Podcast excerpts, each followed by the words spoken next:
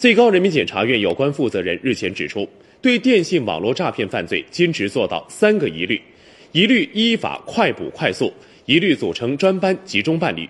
对重点整治地区一律加大源头治理和综合治理的力度。